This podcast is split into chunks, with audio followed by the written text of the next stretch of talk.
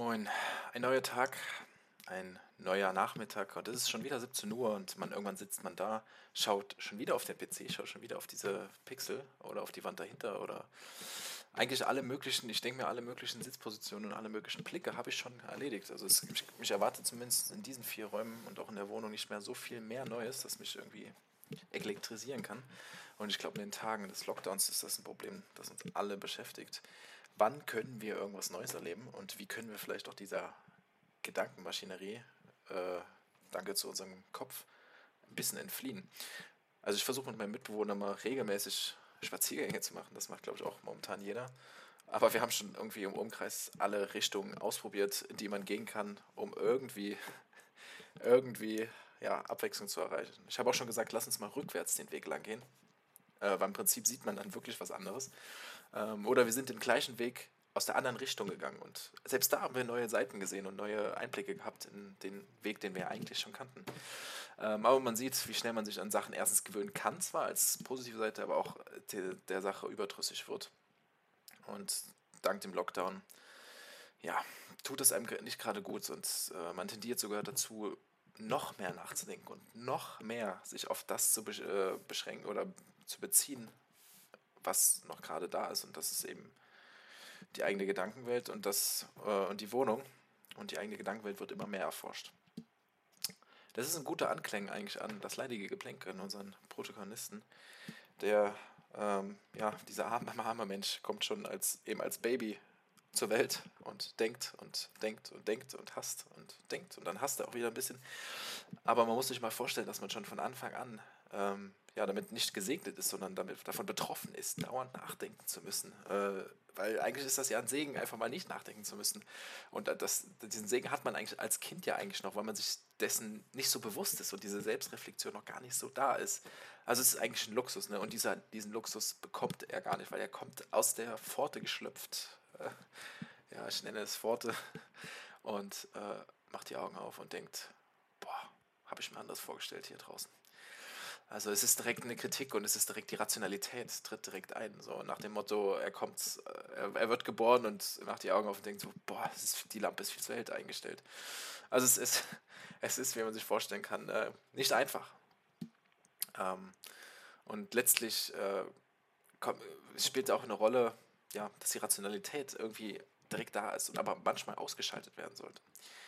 Ähm, dazu ganz kleiner Text, eine ganz kleine Anekdote, wie diese Rationalität ähm, verlieren könnte und der Frohsinn eventuell mal den längeren Stab ziehen könnte, also oder nicht den kürzeren zieht, sondern den längeren zieht. Viele sagen, die Augen sind der Spiegel der Seele. Ein missglückter Vergleich und eine Beleidigung für all diejenigen, die mit unansehnlichen Augenpartien oder aber Fehlern auf die Welt gekommen sind.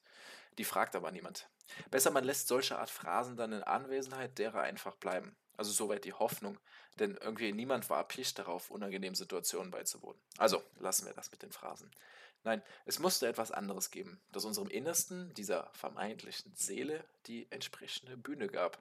Vorausgesetzt natürlich, dieses Innere gab es. Schwierig, sich einfach nur auszumalen, dass eine fast unendliche Verkettung von elektrischen Impulsen einen so komplexen, bewussten Zustand erzeugt. War man in dem Moment oder in jedem Moment also nur das Resultat aus sich ineinandergreifenden Zahnrädchen, jetzt so metaphorisch gesprochen? Kein sonderlich schmeichelnder Gedanke, wenn man bedenkt, dass wir so oft mehr in uns sehen wollten oder wollen.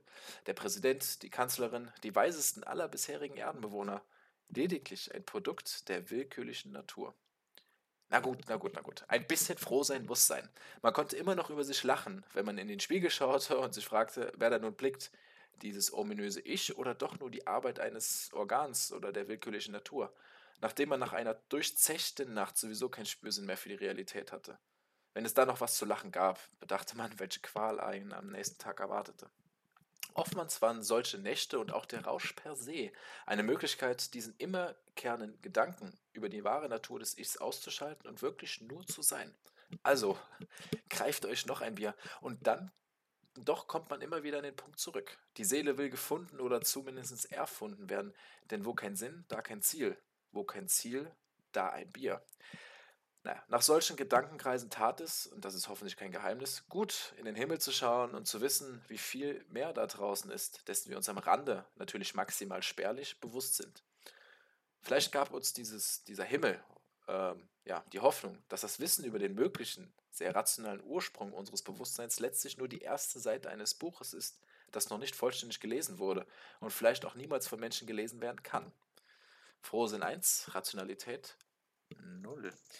Ja, okay, also ich weiß nicht, ob das eine ernüchternde Erkenntnis ist. Der Rausch und die Nacht und das Schlafen vor allem sind solche Momente, wo man mal einfach mal aufhör, aufhören kann, diesen gedankenproduzierenden Organen namens Gehirn ähm, ja, als Sklave unterworfen zu sein. Und viele sind eben tatsächlich als Sklave unterworfen, weil sie sich von diesen Gedanken sehr, sehr einschränken lassen oder lenken lassen. Oder den Fehler begehen, sich damit zu identifizieren mit diesen Gedanken, obwohl sie ja eigentlich viel mehr sind als nur Gedanken, weil Gedanken sind eben halt auch nur Gedanken. Und ich denke, die ähm, wir, wir sollten die Gedanken steuern und ähm, oftmals merkt man aber, dass diese Gedanken von selbst entstehen und äh, wir verlernt haben, sie zu steuern. Ähm, ja, da gibt es mehrere Ansätze ähm, ja, in der Entspannung oder in allgemein auch äh, in der Meditation, über die man sich vielleicht auch mal informieren sollte. Ähm, denn viel zu oft denken wir, wir sind die Gedanken, aber wir sind so viel mehr.